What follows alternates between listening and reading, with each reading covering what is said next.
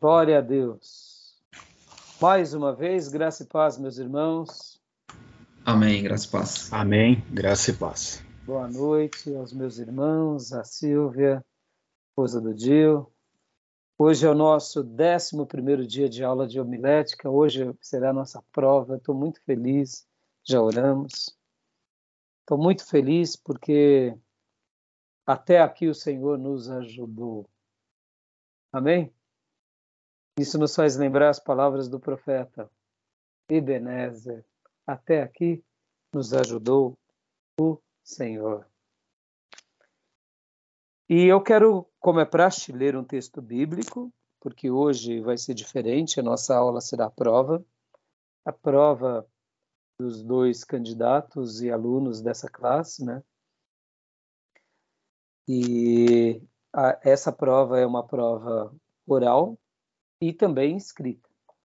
Será avaliado nessa prova o esboço escrito com todas as técnicas, juntamente com a apresentação oral, que será feita em instantes. E também, claro que além da nota da prova, teremos a leitura do livro-texto, teremos os trabalhos extras e a somatória será dada então, a somatória de todas essas tarefas será dada a nota. Mas, para mim, é, é uma prova diferente, porque eu acredito que essa iniciativa de fazer uma prova prática é também um desafio. desafio para os alunos, é uma alegria para nós, porque durante esses dez módulos que se passaram, eu estive aqui discursando, interagindo com vocês. E hoje vocês estarão apresentando parte daquilo que aprenderam. E vocês terão a vida toda pela frente para continuar fazendo isso.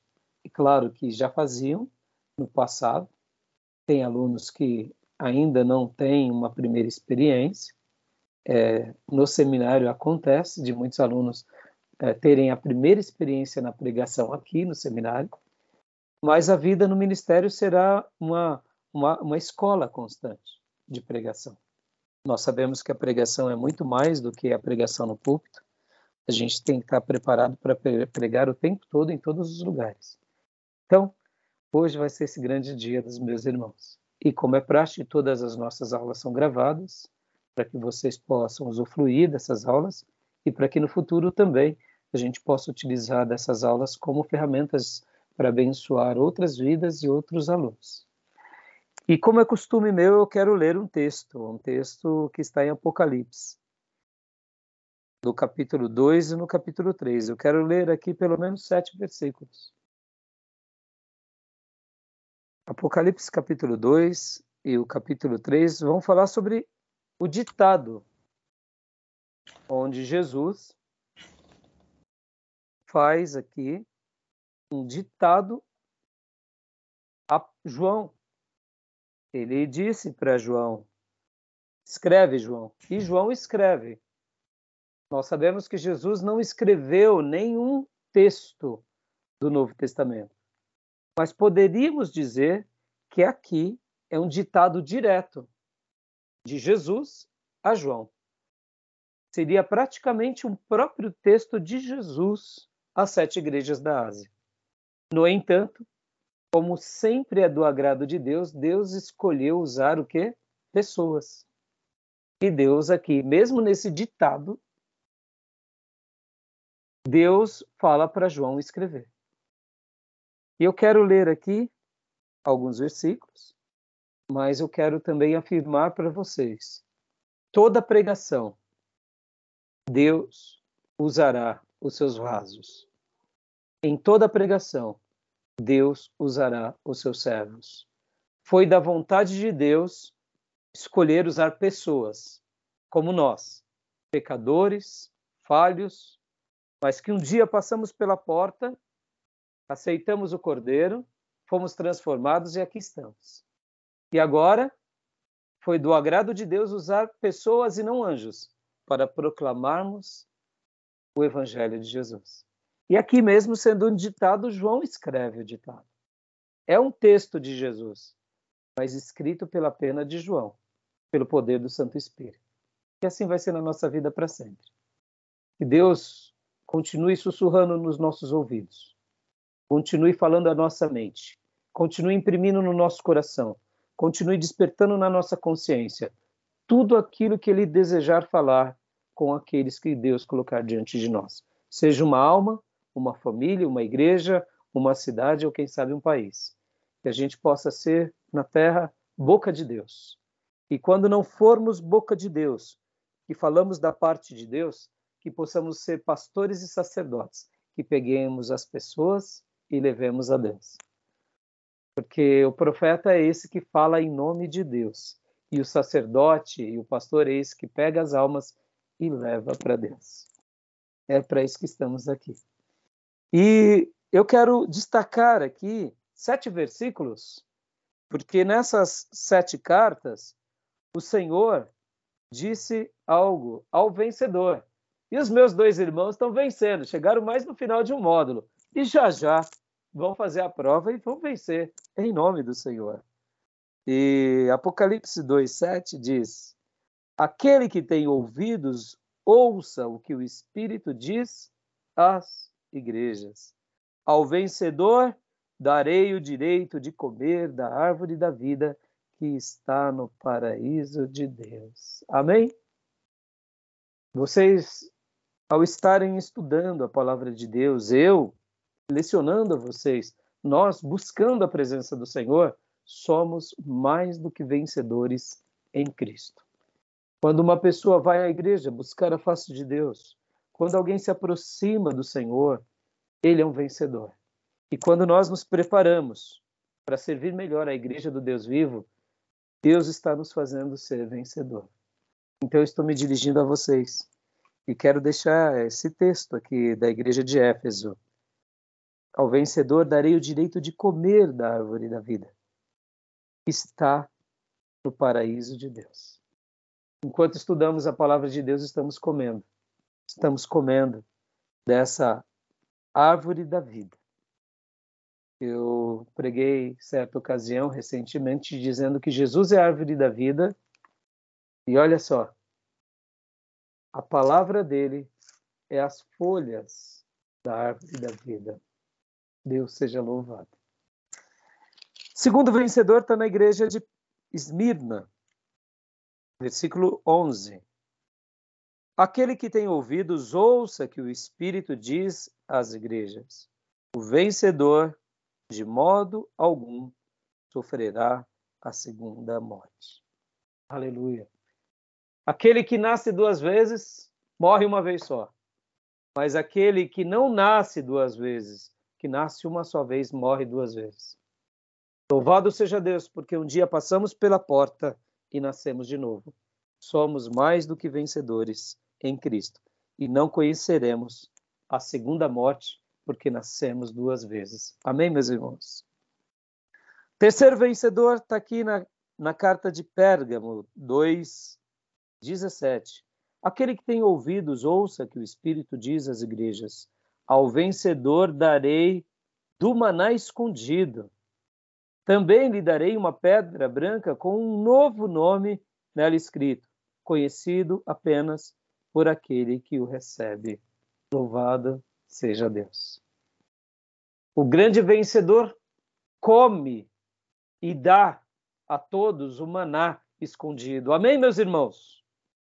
Hoje vocês estão recebendo uma porção de maná, porque não é meu esse maná, é dos céus. E toda vez que pregamos, damos o que? A comida de Deus àquele que nos ouve. Mas antes de darmos, comemos. Pode ver que a gente come para depois transmitir. É o maná escondido. Em cada culto é o maná escondido. Podem ver, a gente se alimenta. Por quê? Porque nem só de pão viverá o homem, mas de toda a palavra que procede da boca de Deus. E como se não bastasse comer dessa comida bendita e milagrosa, ainda vamos receber um novo nome. Olha que coisa linda. Alguns nessa terra foram presenteados com esse novo nome antecipadamente. Podem ver que Josué era Oséias e Deus o chama depois de Josué. Abrão torna-se Abraão Sarai, Sara, Jacó, Israel.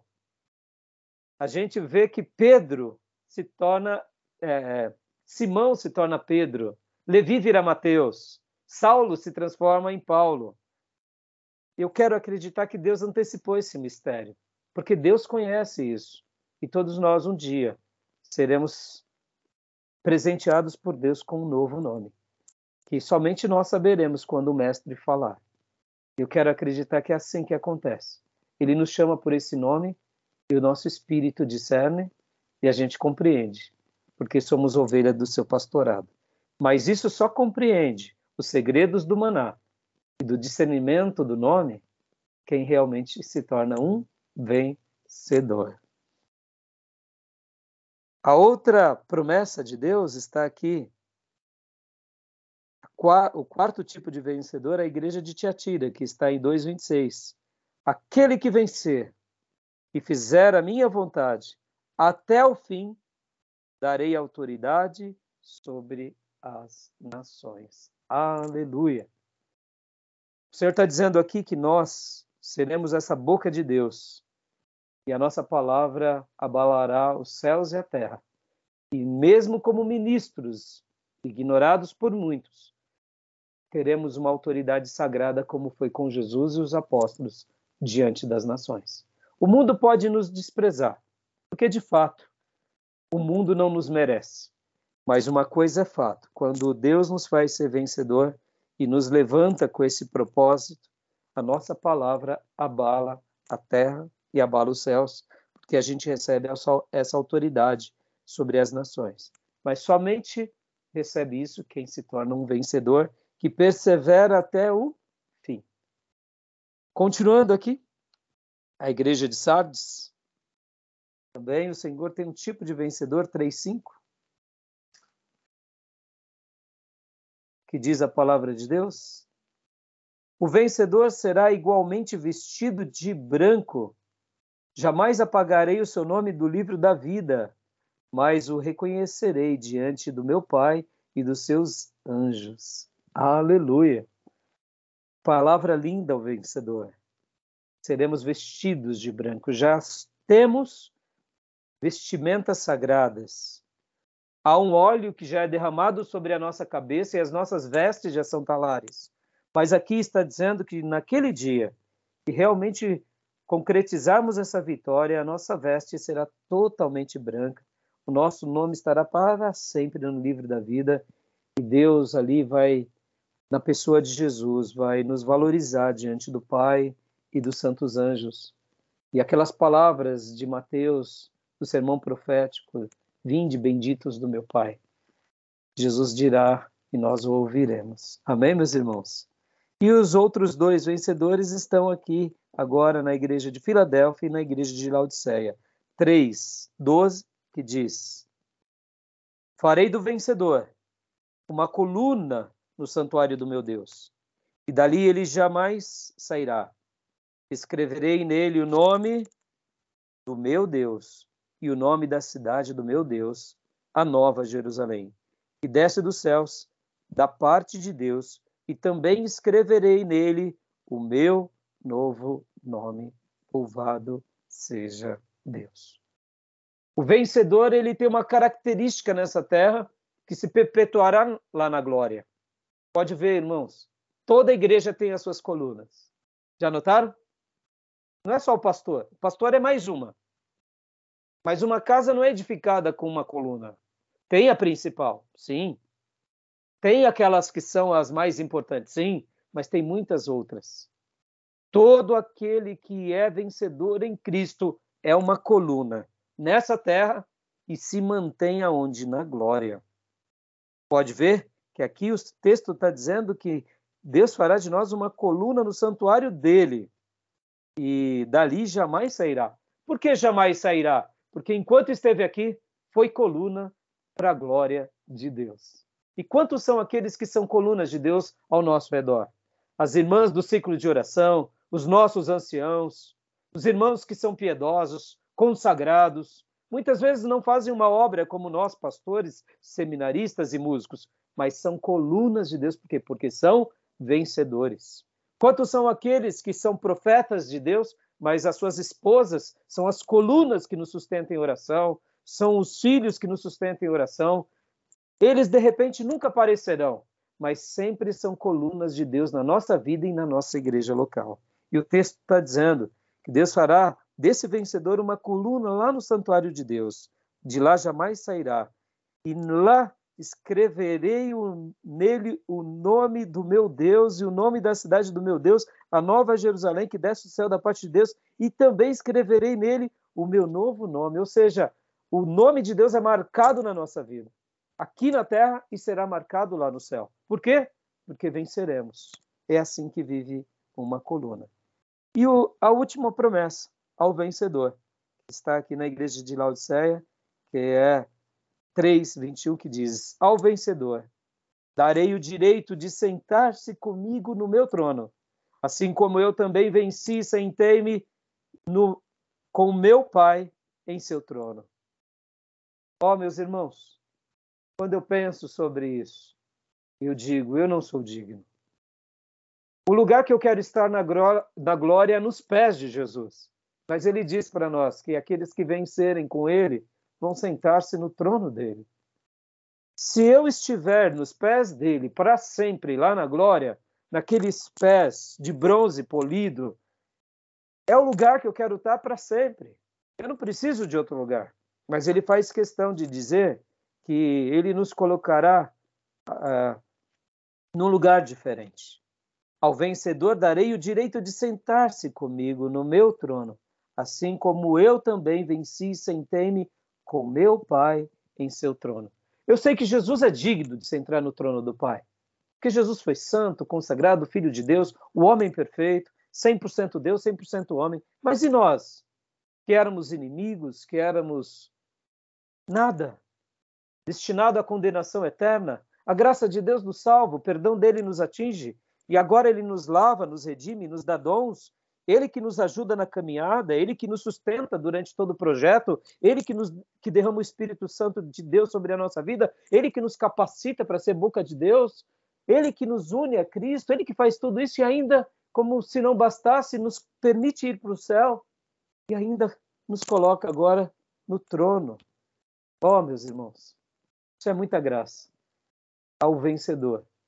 Ele venceu por nós e por isso que estamos vencendo, e eu louvo a Deus porque estamos chegando no nosso último dia de aula e parabéns por você que esteve aqui conosco durante todos esses dias. Que o Senhor continue vencendo por nós, em nome de Jesus. Deixa essa meditação para vocês, porque o Senhor aqui deu esse ditado a João, aquelas sete cartas, e que essas palavras sejam um consolo, um conforto e uma promessa e um alento por toda a nossa vida, para que para sempre a gente vença para a glória de Deus e para o louvor do Senhor. Amém, meus irmãos?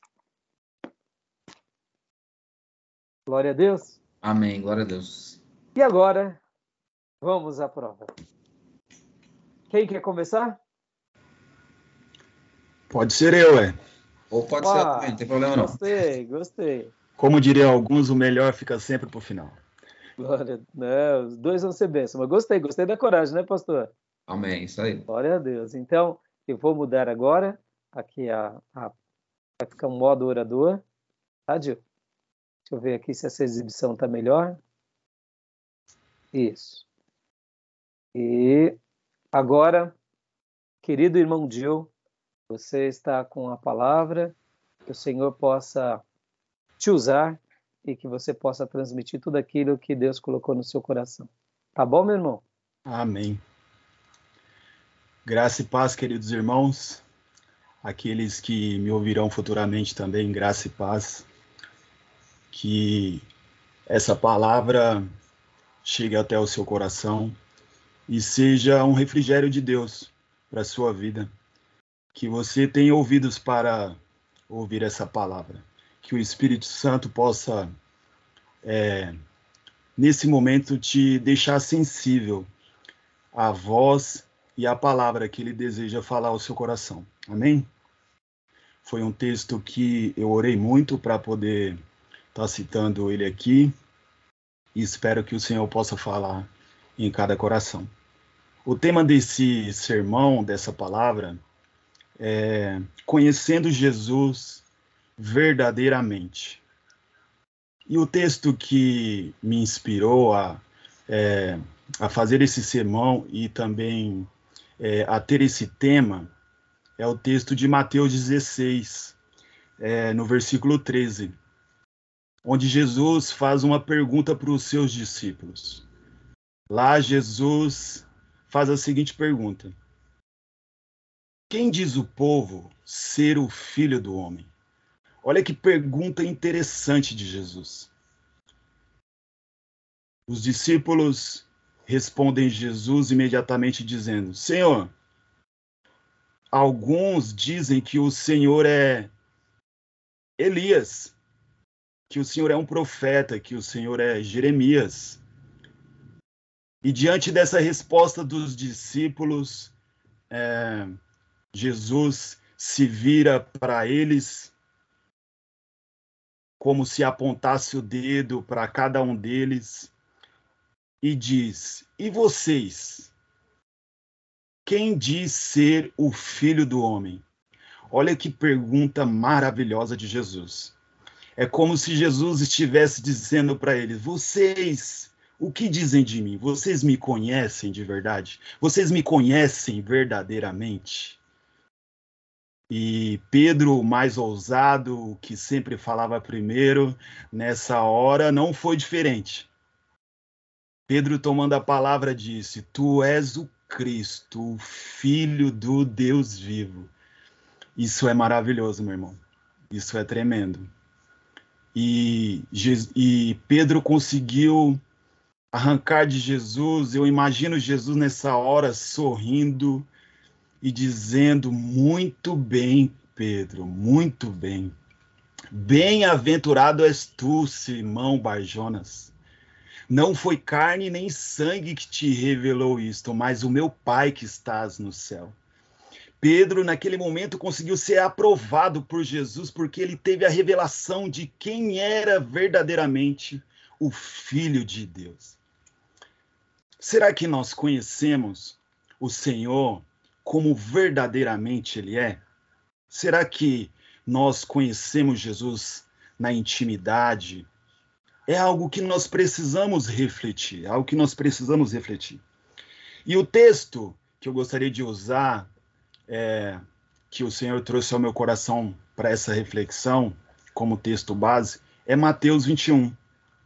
Mateus 21, esse foi o texto de partida, a qual o Espírito Santo me despertou esse tema e esse sermão, mas eu gostaria de usar como base Mateus capítulo 21. Um texto que também nos mostra o interesse de Deus em saber se nós o conhecemos como verdadeiramente Ele é. Olha só, Jesus querendo saber dos seus discípulos se eles realmente o conheciam de verdade. Então, gostaria que nós lêssemos Mateus, capítulo 21. Se você preferir, você pode apenas me ouvir, tá bom? Se você tiver uma Bíblia, você pode me acompanhar. Vou ler aqui o texto. Mateus 21, a partir do, do versículo 6, diz assim: Indo os discípulos, e tendo feito como Jesus lhe ordenara, trouxeram uma jumenta e um jumentinho. Então puseram em cima de, deles suas vestes, e sobre elas montou Jesus. E a maior parte da multidão estendeu as suas vestes pelo caminho, e outros cortavam ramos de árvore, espalhando-os pela estrada. E as multidões, tanto as que precediam como as que seguiam, clamavam: Hosana ao filho de Davi. Bendito o que vem em nome do Senhor. Hosana, Hosana nas maiores alturas. E entrando Jesus em Jerusalém, toda a cidade se alvoroçou e perguntavam uns aos outros: Quem é este? E as multidões clamavam: Este é o profeta Jesus de Nazaré, da Galileia. Amém? Esse é o texto, e é um texto que, se nós interpretarmos ele de bate-pronto rapidamente. Nós diríamos que povo abençoado. Nós bateríamos palma para esse povo porque vemos o fato dele, nós vemos aqui o povo aclamando Jesus como rei. Mas se é, ao, ao, ao fazermos uma hermenêutica e uma investigação mais aprofundada sobre o texto, nós chegaremos à conclusão que esse povo está equivocado, está errado a respeito não somente de quem Jesus é, mas a respeito do propósito de Jesus na vida do homem. Um povo que estava aclamando Jesus como rei, mas simplesmente porque queria que Jesus os livrasse do jugo do governo de Roma, porque era um governo e um jugo muito pesado sobre Israel.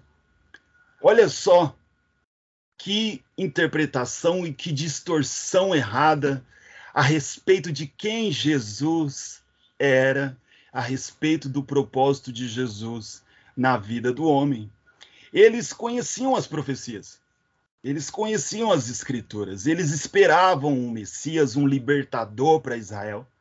E como o texto mesmo diz aqui, eles falavam: olha, o, o filho de Davi chegou, o filho de Davi chegou, mas com um, um, um, objetivo e com a conclusão totalmente errada a respeito de diante de quem eles estavam verdadeiramente. O profeta Oséias nos dá um conselho muito interessante e que eu gosto de encarar como um mandamento das Escrituras eu tenho para mim como mandamento das Escrituras, porque ele de fato é, eu acredito. Oséias capítulo 6, versículo 3 vai dizer que nós devemos conhecer e prosseguir em conhecer o Senhor. Lá diz especificamente assim: conheçamos e prossigamos em conhecer o Senhor. Será que nós conhecemos o Senhor? Na história da igreja, por algumas vezes a gente viu, a gente pode observar algumas distorções a respeito da pessoa de Jesus, algumas heresias, alguns pensamentos totalmente equivocados a respeito de Jesus. Né? Nós vemos discussões a respeito do nascimento virginal de Jesus, se Jesus realmente existiu antes do seu nascimento de Maria, não é verdade? Alguns chegam a discutir que Deus o criou no momento que ele nasceu de Maria, né? A respeito se Jesus foi verdadeiramente homem 100% Deus, há tantas discussões. É, nós vemos na história a respeito de quem Jesus é de verdade, a respeito de quem Jesus é de verdade. Será que nós conhecemos Jesus de uma maneira e de uma forma coerente? O que Jesus é para nós? Nesse texto, nós vemos um povo totalmente equivocado a respeito de quem Jesus era. Eles esperavam que o reino de Deus, que Jesus ali traria uma breve satisfação e alívio dos problemas que eles passavam naquele momento na vida deles. Né? Eles esperavam que o reino de Deus era terreno e momentâneo e passageiro ao mesmo tempo. Mas nós sabemos que Jesus Cristo, ele não veio nos dar um reino momentâneo, passageiro, não.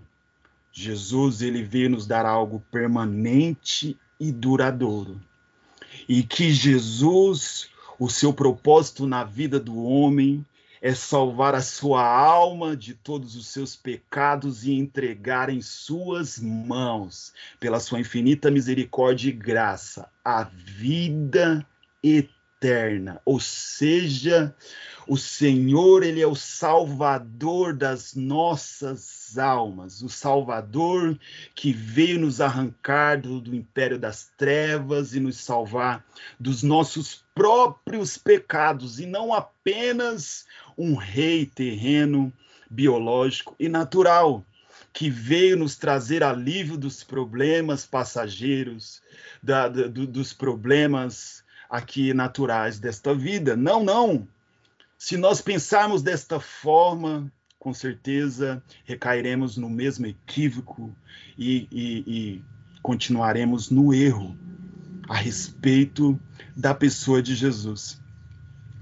Algo muito interessante também que eu gosto de citar e que eu gosto de entender é que isso não acontece apenas com aqueles, esses equívocos não acontecem apenas com aqueles que seguem Jesus de uma forma mais superficial, que seguem Jesus de longe, como Pedro em certa ocasião. Mas acontece também com pessoas que são piedosas, pessoas que são piedosas e que estão na igreja há algum tempo, mas com alguns, algumas distorções em suas conclusões, equivocadas em algumas opiniões sobre Jesus. João capítulo 14 e versículo 6, um pouquinho antes, versículo 4, nós vemos a, a insatis, insatisfação de Jesus a respeito dos seus discípulos. Quando Felipe olha para Jesus e pergunta: Jesus, Mostra-nos o Pai e isto nos basta. Olha só o que Felipe falou para Jesus. Jesus olhou para Felipe e também para Tomé, que tinha feito uma pergunta também não muito boa para Jesus um pouco antes, e diz: Há tanto tempo eu estou convosco e vocês ainda não me conhecem? Olha só o que Jesus disse para discípulos que estavam com ele ali, sempre vendo ele a todo momento. Há tanto tempo eu estou convosco, Felipe, Tomé, e vocês ainda não me conhecem. Será que nós, você que me ouve nesse momento, você conhece Jesus? Será que você não está equivocado? Porque é bem possível que nós tenhamos uma opinião equivocada sobre Jesus. Nos nossos dias, nós vemos as pessoas dizerem que Jesus é o maior psicólogo que já existiu, o maior médico que já existiu. E alguns chegam até fazer de Jesus um serviçal. Olha, Jesus, eu estou aqui hoje na tua igreja te buscando porque eu quero que o Senhor me abençoe. Olha, eu fiz um propósito de sete semanas e se esse propósito não se cumprir, se o Senhor não cumprir na minha vida, eu rasgo a Bíblia. Será que nós conhecemos Jesus na íntegra, na pessoalidade, como verdadeiramente Ele é? Será que nós temos ciência do propósito de Jesus nas nossas vidas? Jesus, a missão dele, quando Jesus decidiu vir à Terra, ele veio com um propósito e com uma missão: buscar e salvar o perdido, salvar o perdido, nos dar a vida eterna. Não foi nos trazer algo momentâneo e passageiro. Conhecer no hebraico, ele tem um significado muito interessante. A pronúncia é Yadha, Yadha. Eu pratiquei bastante para falar essa pronúncia. Yadha. E ele tem um sentido amplo, que quer dizer experimentar. Olha que interessante isso daqui, gente. Conhecer significa experimentar. É como se colocássemos na nossa boca e o nosso paladar começasse a distinguir cada detalhe, cada minúcia do, do sabor e do gosto. Olha que definição interessante sobre conhecer. Pois eu quero dizer a você que é dessa forma que nós devemos conhecer Jesus. E um dos pontos que eu gostaria de perguntar para você, que gostaria de deixar claro aqui para você, é: você quer conhecer o Senhor Jesus?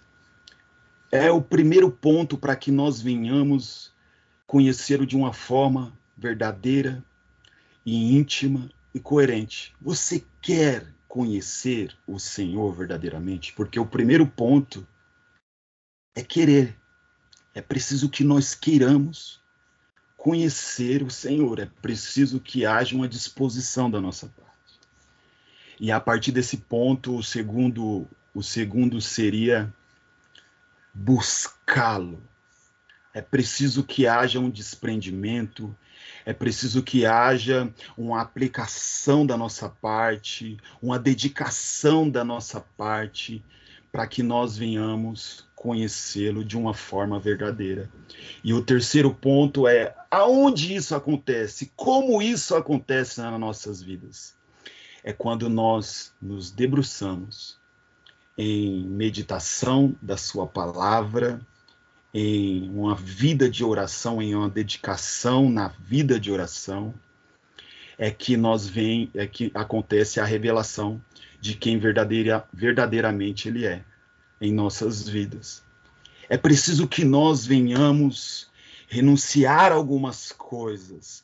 É preciso que você queira, é preciso que você busque, e diante disso haverá em você algumas renúncias. Você vai ter que abrir mão de algumas coisas para que isso realmente aconteça em sua vida, meu irmão e minha irmã que me ouve nesta hora. Será que nós conhecemos verdadeiramente o Senhor? Será que nós nos encaixamos em uma dessas distorções e equívocos que eu acabei de citar para você? Se você se encontra nenhum desses quadros, de, de, dessas ilustrações que eu acabei de dizer para você, é preciso que você venha buscar o Senhor. É preciso que você venha é, se entregar para o Senhor.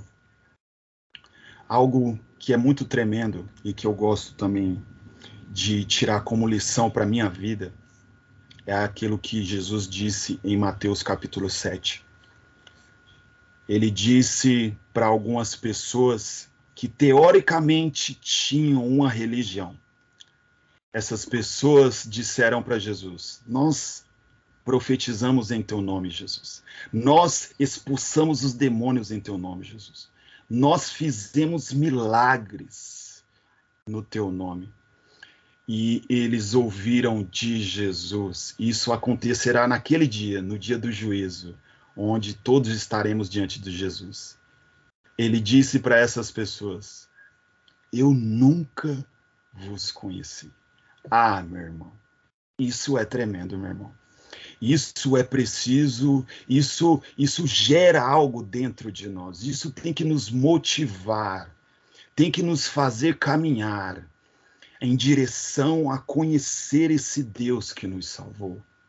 É preciso que nós sejamos despertados para conhecermos o Senhor. Afinal de contas, né, como está escrito lá em João, capítulo 16, a vida eterna consiste em conhecer Jesus Cristo como único e verdadeiro Deus. A vida eterna consiste em conhecer Jesus como único e verdadeiro Deus. É preciso que nós acordemos para isso porque foi para isso que ele se revelou, que ele se manifestou. Conheçamos e prossigamos em conhecer o Senhor. Quero deixar aqui como conclusão e aplicação desse texto, desse sermão, que nós devemos conhecer, experimentar desse Deus que se fez carne e habitou entre nós para nos salvar dos nossos pecados conheçamos e prossigamos em conhecer o nosso Senhor, o Autor e Consumador da nossa fé. Amém.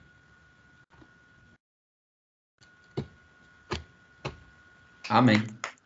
Amém. Parabéns, meu irmão. Glória a Deus. Muito boa. Muito boa palavra, viu? Deus seja louvado. Amém. Glória a Deus. Agora é a hora que pede desculpa? Não. Não, não pede não. Não pede não.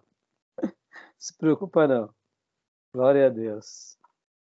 Bom, é, logo após, é, depois da pregação do pastor Dione, aí a gente vai ter, entrar em assuntos sobre a mensagem. Mas parabéns, foi muito abençoada. Eu gostei bastante. Você gostou, pastor Dione? Gostei muito. Eu, eu gosto muito de ouvir o Gil pregando. Para mim, sempre é motivo de gozo. Eu me alimento todas as vezes. E hoje não foi diferente. Então, glória a Deus pela sua vida, Gil. E a esposa do nosso querido irmão quer falar alguma coisa, minha irmã? Foi uma benção. Gostei muito. Parabéns. Glória, Amém. glória a Deus. Então tá bom. Então agora, querido pastor Johnny, está com a palavra. Fique à vontade. Você tem aqui aqueles minutos que nós tínhamos de antemão combinado, que inclusive o Gil deu cravado. Foram 20 minutos. Tinha falado entre 15 e 20 minutos, mas não tem problema se passar um pouco. Mas é uma prévia de 20, 15 a 20 minutos. Eu acho que dá para expor bem. Então, querido pastor Johnny, está com a palavra. É com você, meu irmão. Amém. Bom, primeiro, a graça e a paz a todos. Quero cumprimentar os nossos irmãos que estão aqui e também eh, os irmãos que no futuro próximo terão acesso a essa mensagem. Orei a Deus para que esse momento fosse um momento singular na vida de todos nós, então que essa mensagem possa chegar ao teu coração e que Deus, na sua graça e infinita bondade, possa falar no íntimo do teu ser. Pois bem, vamos lá. O tema dessa mensagem é: A mudança começa em mim. A mudança começa em mim. É, bom, essa mensagem ela surge no meu coração já alguns anos atrás. Na verdade, ali na primeira década dos anos 2000, quando alguns escândalos na política surgiram e levou a nossa nação como um todo a um clamor por mudança. Eles estavam ali, inclusive eu e acredito que boa parte de vocês também, descontentes com a situação, onde eh, foi de fato diagnosticado uma corrupção eh, generalizada e ali a nossa tentativa, né, com esse clamor, era buscar uma transformação, uma mudança. Só que ao passo que isso foi acontecendo, a gente percebia nas pessoas uma vontade que talvez transcendesse aquilo que elas tinham capacidade de fazer. Eu me recordo que nesse período em si, eh, alguns amigos muito próximos chegaram inclusive a mencionar algumas formas de fazer justiça com as suas próprias mãos. E esse pensamento trouxe inclusive alguns desejos muito obscuros, né? Tinha até algumas ideias do que se fazer para que essa justiça fosse de fato empregada entre o povo que ali estava na sua corrupção. Alguns diziam pena de morte, outros ainda diziam não, decapitação, outros ainda diziam vamos cadeira elétrica para essa galera toda. Enquanto isso acontecia, e eu confesso que eu era uma dessas pessoas, eu pude notar que havia uma hipocrisia no ar. Uma hipocrisia latente. Uma hipocrisia que talvez esteja no coração do homem a longas datas. E a gente, por não aceitar o fato de talvez estarmos errados, a gente tenta obscurecer isso. Minha mãe costuma falar que existe algo que nós herdamos do nosso pai. E ela fala exatamente assim: nós só herdamos o que não presta dos nossos pais. Óbvio que isso é uma brincadeira, mas quando a gente avalia essa brincadeira, ela tem um fundo de verdade, porque quando olhamos para o nosso, para a matriz, o nosso primeiro pai, e aí eu estou mencionando aqui Adão, ele de fato, é, nós de fato, na verdade, herdamos dele uma característica, a de não assumir as nossas culpabilidades.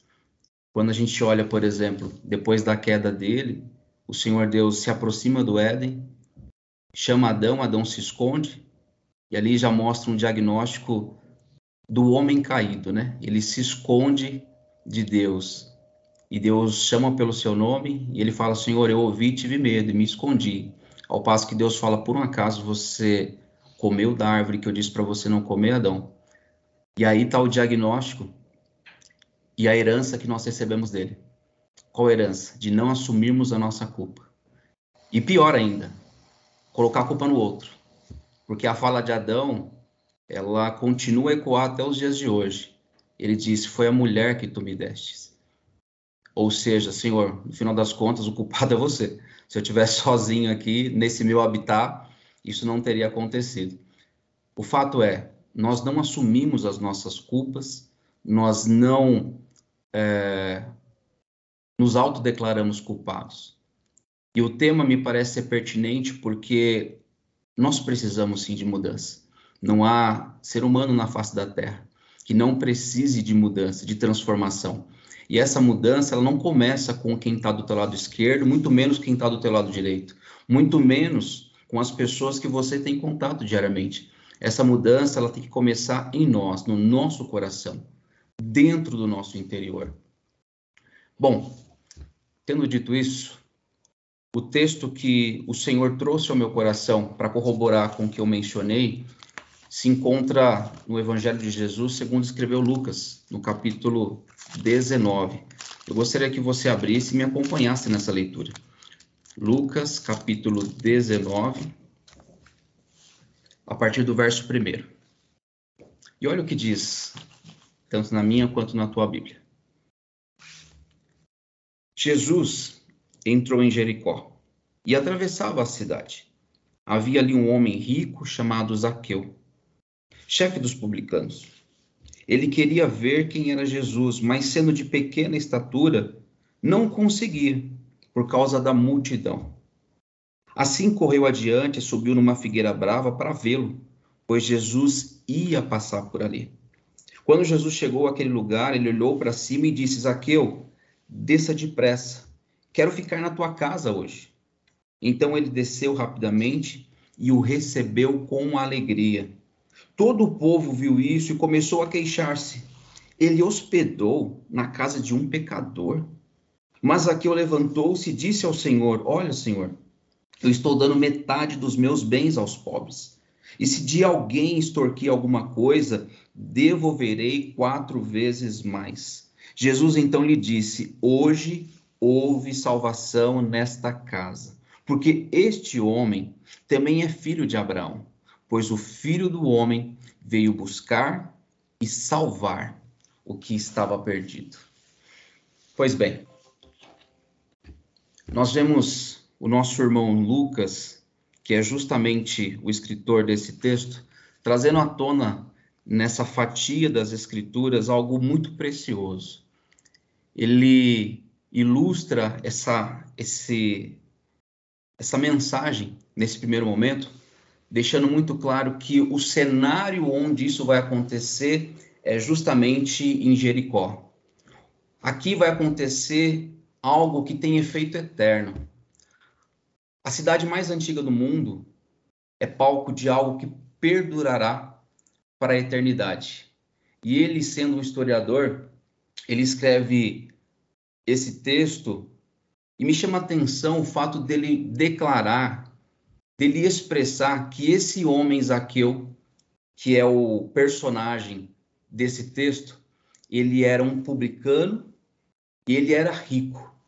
O que me faz perguntar o porquê dele ser tão específico em mencionar que esse homem tinha uma profissão e ele era rico.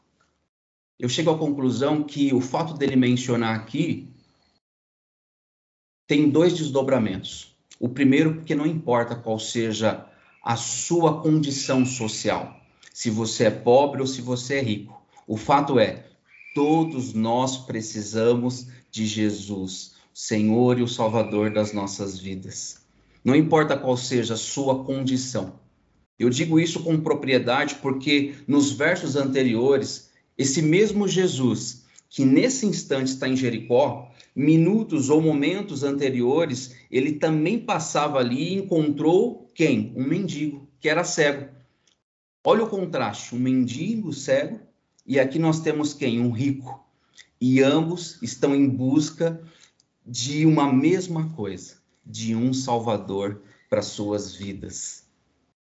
Olha que interessante isso. Mas também há, segundo a minha ótica, um outro desdobramento. Essa busca de Zaqueu por esse Salvador é aquele grito, aquele anseio que o próprio escritor de Eclesiastes já colocou à tona. Eclesiastes 3:11 diz que há um anseio no interior do homem pela eternidade. Há um anseio no homem pela eternidade. E o que isso tem a ver com Jesus? Ora, tem tudo a ver com Jesus. Afinal de contas, ele é o Pai da eternidade. Então não é sem razão que nós vemos esse homem indo de encontro a Jesus. Enquanto eu falo isso, eu lembro de um episódio que aconteceu sábado passado, inclusive. Depois dos nossos trabalhos evangelísticos, eu cheguei em casa um pouco tarde e aí fiz uma refeição e como era tarde eu não podia dormir, que a barriga estava cheia. E aí coloco a TV lá e começo a sapiar. E aí estava passando um programa num canal uh, que eu diria secular, um programa chamado Altas Horas. E lá estava acontecendo um, uma competição de músicos cristãos e ali já estava ao final do, da competição. E um homem específico cantou lá um louvor muito bonito e eu vi lá que a câmera passava pela plateia e tinha algumas pessoas assistindo aquilo, ficaram maravilhadas, algumas com os olhos cobertos por lágrimas e pessoas que a gente sabe que não testificam da fé que nós temos. Quando acabou aquilo, foi dada a premiação. Aí o Serginho, que é o apresentador do programa, virou para três é, é, atores, atrizes e atores globais, perguntando a religião de cada um deles. Aí um respondeu a qual religião pertencia, o outro a mesma coisa. O terceiro me chama a atenção porque ele disse o seguinte, gente, há uma atmosfera diferente nesse lugar. Detalhe, ele fala isso e minutos anteriores ele disse que não testificava da mesma fé que nós testificamos. Mas ele constatou que naquele momento algo diferente estava acontecendo ali. Tinha uma pessoa lá que é cristã, a Baby do Brasil, não sei se você conhece. E ela, quando ouve aquilo, ela fala com razão, você falou isso. Sabe por quê? Porque as escrituras dizem que Deus habita no meio do louvor do seu povo. Foi arrebatador ouvir aquilo, porque ela aproveitou do ensejo para testificar que aquele ambiente tinha sido transformado porque Deus estava naquele lugar. Aquele anseio, então, que fez com que aquele homem testificasse aquilo, nada mais era do que a presença de Deus. E é essa presença que atrai o homem, é essa presença que nos atrai a ele. Então, não é sem razão que o nosso irmão Lucas faz questão de, nesse momento, colocar essa condição da qual esse homem faz parte. Pois bem, do texto que nós lemos, eu gostaria de pontuar pelo menos cinco questões que são de suma importância para nós. Primeiro, porque esse homem, num primeiro momento, como nós vimos no verso 3, Logo no começo diz que ele queria ver quem era Jesus. Lembra qual é o tema da mensagem? O tema é a mudança começa em mim. Nós não sabemos por certo qual é a condição que Zaqueu estava naquele momento. Mas o texto dá evidências claras que havia dentro dele uma fome por aquele e somente por aquele que tinha condições de trazer alimento verdadeiro e genuíno ao seu coração. O primeiro ponto que eu quero destacar é queira essa transformação. Queira, deseje, almeje isso. Agora é fato. Querer ou confirmar esse desejo no seu coração é o mesmo que você reconhecer que existe algo errado na sua vida. E reconhecer que existe algo de errado na tua vida não é algo que talvez nós estejamos desesperados por assumir. Pensa você, se você for casado, principalmente, digamos que a tua esposa vire para você e fala: "Você precisa de mudança, hein, homem? Desse jeito não dá". Aí você olha para ela sorrindo e fala: "É verdade, eu preciso". eu tenho certeza que o diálogo não acontece assim. Se a mulher chega a esboçar que você precisa de mudança, por certo você não vai aceitar isso de bom grado. Eu lembro que em alguns, aliás, alguns anos atrás, eu e minha esposa estávamos em casa e aí eu tinha a tarefa de limpar os banheiros da minha casa. E aí ela sai e falou: limpa o banheiro. Eu, tá bom. Eu estava lá fazendo as minhas tarefas e me fala se eu limpei o banheiro. Quando ela chega em casa, primeira coisa que ela olha, por que o banheiro não está limpo? me deu essa é, é, me deu essa peitada, literalmente. Eu falei, porque eu não quis limpar. Mentira, eu não falei isso. Mas eu confesso que essa fala dela mostrou claramente que eu não cumpri com aquilo que eu deveria fazer. Ou seja, eu fui exposto. E essa exposição geralmente não é bem vista por nós. Óbvio que eu dei o exemplo aqui do meu lar, mas isso se aplica a muitas outras áreas da nossa vida. Como, por exemplo, quando você olha para o filho pródigo, ele recebe a herança de seu pai, herança da qual ele não tinha, naquele momento, condições de receber, porque o seu pai estava vivo. Mas o pai ainda assim dá essa herança. E ele vai para uma terra longínqua, como diz o texto, inclusive aqui de Lucas, capítulo 15. E chegando lá, ele gasta absolutamente tudo o que ele tinha, ao ponto de não ter mais nada, e aí restou a ele comer ou desejar comer aquilo que os porcos comiam. Naquele momento, naquele momento, ele teve um vislumbre de que algo estava errado. Houve um reconhecimento de que algo estava errado. O meu filho aqui diria: pai, algo de errado não está certo. Então, naquele momento, algo de errado não estava certo. E esse reconhecimento se dá, infelizmente, quando a situação está para lá de Bagdá. Seria muito inteligente da nossa parte reconhecer que precisamos de mudança agora e não esperar a situação ficar pior do que já está. Né? Se nós fôssemos falar isso para alguns jovens, e os jovens são cheios de ambições, né? Eles poderiam falar, tá bom, essa mudança começa em mim, então quero começar com essa mudança agora na minha escola. Eu não aguento ver minha escola como ela tá. A minha mudança, essa mudança que você está mencionando, eu quero que comece na minha igreja. Eu não gosto de como as coisas são conduzidas lá. Ah, eu quero que essa mudança aconteça no meu trabalho, eu quero que essa mudança aconteça no meu país. Ou seja, a gente geralmente, quando pensa em mudança, a gente pensa em coisas macros mas eu tenho para mim que o Senhor Jesus quer efetivamente operar uma mudança no micro, no teu íntimo, no teu particular. Então essa mudança, ela tem muita eficácia quando ela começar com você arrumando o teu quarto. Não precisa ser algo tão grandioso, que seja algo pequeno, mas gradual.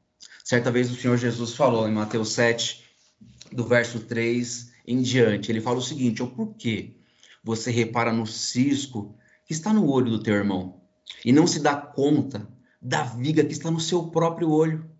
Como você pode dizer ao seu irmão: Deixe-me tirar o cisco do teu olho, quando há uma viga no seu?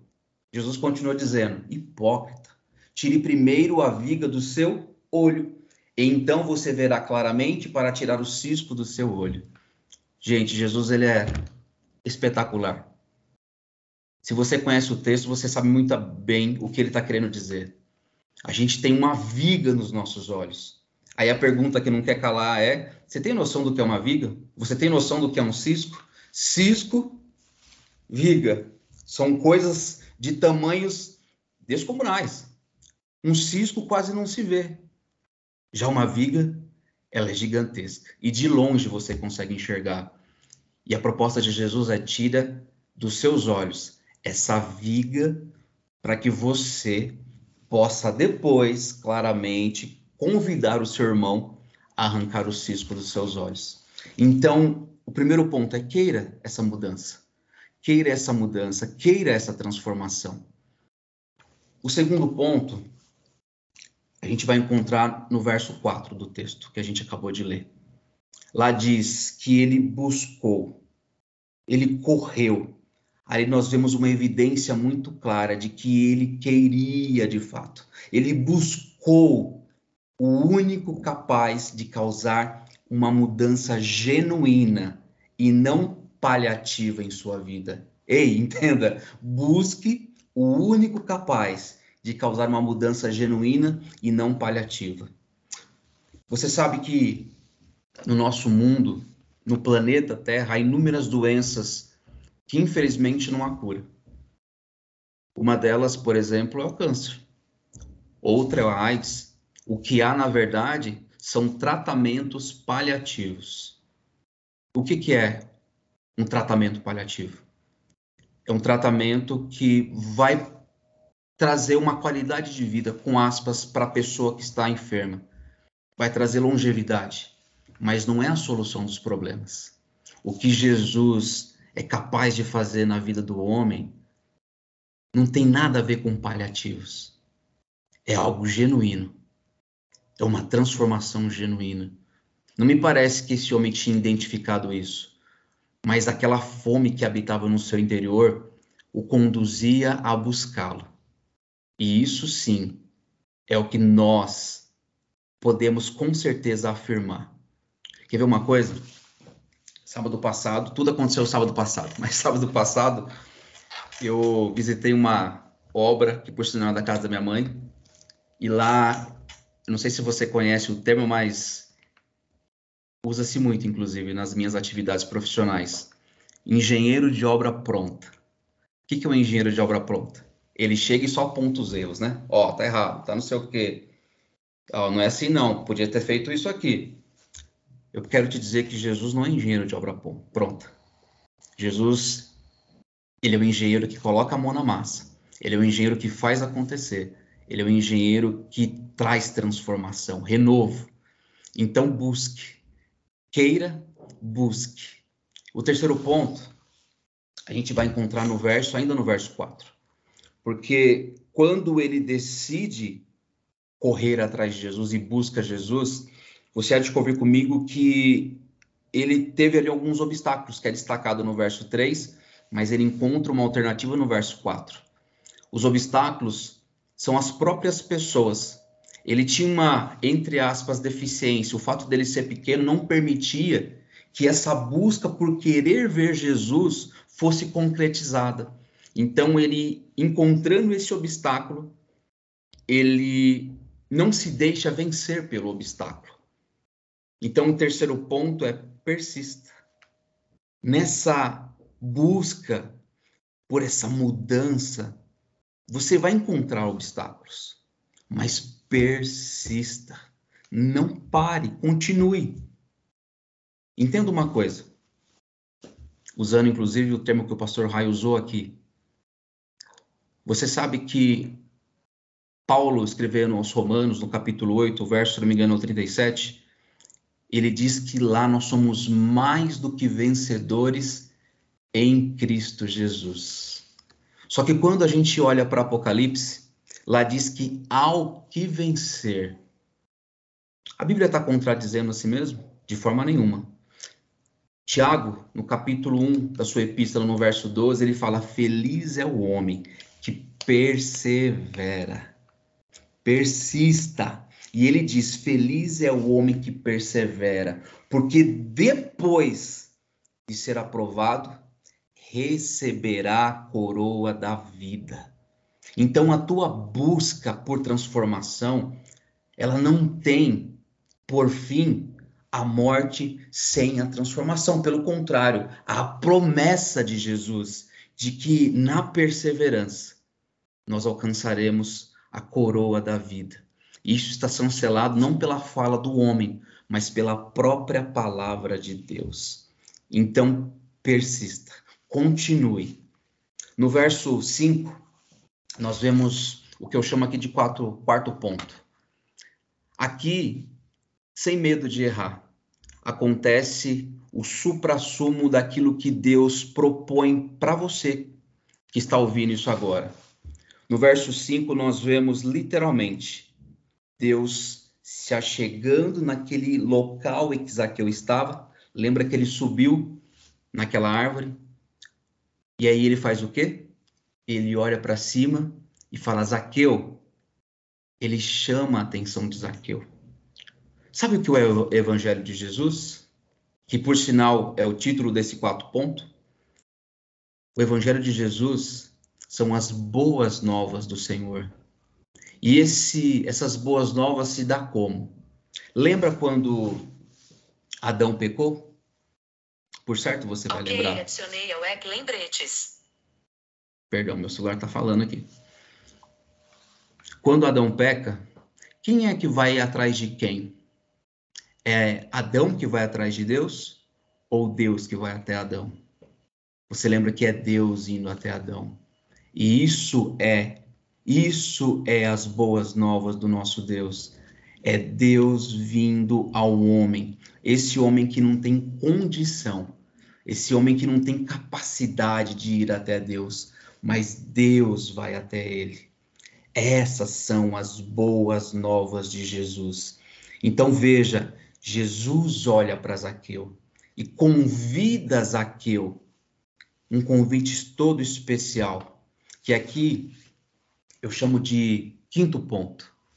Nesse quinto ponto, você vê o próprio Deus dizendo para Zaqueu: Zaqueu, desça depressa, porque hoje convém que eu vá para tua casa.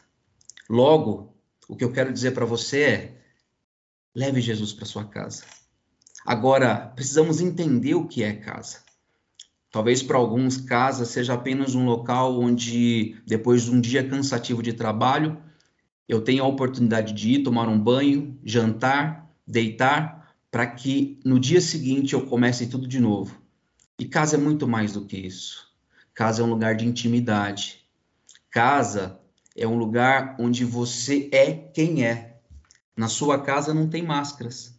Na sua casa, os seus filhos sabem quem você é. Na sua casa, sua esposa sabe quem você é. Na sua casa, o seu marido, mulher, sabe quem você é. Quando éramos ainda noivos, eu já sou casado há 16 anos, muito daquilo que nós fazemos hoje não era revelado lá atrás. Até porque se fosse revelado, pode ser que nem casado eu fosse hoje. Ou seja, a gente acaba escondendo algumas coisinhas mas depois que você está nesse ambiente onde você não usa máscaras, as pessoas sabem quem você é. E veja que Jesus vira para Zaqueu e fala: Zaqueu, eu quero entrar na tua intimidade. Eu não quero apenas estar debaixo do teto que você está, eu quero entrar na tua intimidade. A mudança começa onde? Ela começa dentro de nós. Mas ela começa dentro de nós, mas ela é efetivada não é por você, não é por mim. O poder da transformação não acontece porque nós temos apenas boas vontades. Isso é importante que nós entendamos, querido. A transformação genuína, ela acontece porque o evangelho de Jesus, quando ele entra na tua vida, ele te liberta, te liberta das suas inclinações carnais, terrenas e humanas o Evangelho de Jesus genuinamente transforma pessoas. Eu posso falar hoje que eu fui alvo desse Evangelho, porque o velho Johnny é só velho Johnny. Ele ficou lá para trás, porque esse Evangelho entrou na minha vida de modo sobrenatural. E eu quero concluir dizendo uma coisa para você. Na verdade, eu quero concluir dizendo o que o próprio texto menciona no verso 10. Quando Jesus está na intimidade de Zaqueu, e aqui a gente vê acontecendo uma coisa bem peculiar. Quando Jesus já está na casa de Zaqueu, algumas pessoas observam aquilo e falam: Nossa, ele está na casa de um pecador. E Zaqueu percebe aquilo. E ao passo que ele percebe aquilo, ele levanta e fala: Senhor, eu decido dar metade dos meus bens aos pobres. E se em alguma coisa eu defraudei alguém, eu vou restituir quatro vezes mais. Ele não está fazendo isso aqui para que ele seja salvo. Aqui ele está dando evidências de que ele já havia alcançado a salvação em Jesus. Então essa transformação se deu antes. Aqui é apenas uma demonstração da evidência daquilo que Deus já havia operado em sua vida. Eu concluo dizendo, e aí sim, dizendo o que está sendo declarado no verso 10, onde Jesus diz: Pois o filho do homem veio buscar e salvar o que estava perdido. Essa mudança começa em você, mas ela é aperfeiçoada e ela é concretizada quando Jesus definitivamente, por sua graça e por sua misericórdia, te salva, te transforma. Não paliativamente, mas genuinamente. Por quê? Porque ele é poderoso para fazer infinitamente mais. Que essa palavra tenha falado ao teu coração e que o nosso Deus, que começou boa obra em você e que é fiel para aperfeiçoá-la, aperfeiçoe na sua vida, para a honra e para a glória dele. Amém.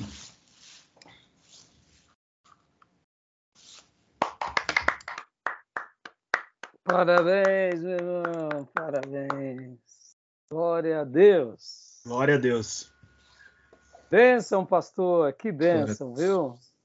Fiquei muito feliz, muito boa essa palavra, muito boa mesmo. Deus te abençoe muito. Gostou, Gil? Maravilhosa, meu Deus. Tremendo. Glória a Deus, pastor. Irmã, gostou, minha irmã?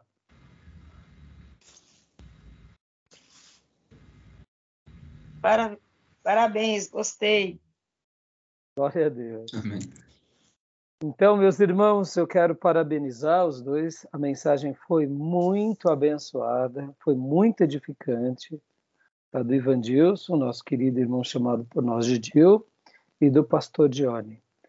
É, a mensagem do Dil demorou por volta de 19 minutos, a do pastor Dione 29 minutos. Como 29. hoje estamos. Me é, perdoe. Não tem problema, porque deixei uma média de 20 minutos, entre 15, 20, 25 mas o seu conteúdo foi muito doce e agradável. E foi, assim, marcante. E até mesmo as suas divisões, você colocou com bastante apontamentos, então eh, foi rápido, a gente não percebeu. Foram 29 minutos que passou assim. E a gente, né, Dio, poderia ficar ouvindo mais. Maravilhoso. Até porque a construção foi boa. É aquilo, muitas vezes, uma mensagem, não é por ela ser mais rápida que ela é melhor, ou é porque ela foi longa que ela foi pior? O importante é, como a do Dil teve um conteúdo lindo, quando ele, por exemplo, cita, é, quando ele citou uh, o profeta Oséias. É, Oséias, né? E, então foi fantástico, porque ele fez uma correlação, e você também, com relação às suas correlações. Então, ambos estão de parabéns e estou felicíssimo por essa apresentação. Amém? Deus seja louvado. Amém. E agora eu vou parar a gravação aqui, porque eu quero fazer os apontamentos, para a gente não deixar uma aula muito longa, tá bom? Só um segundinho.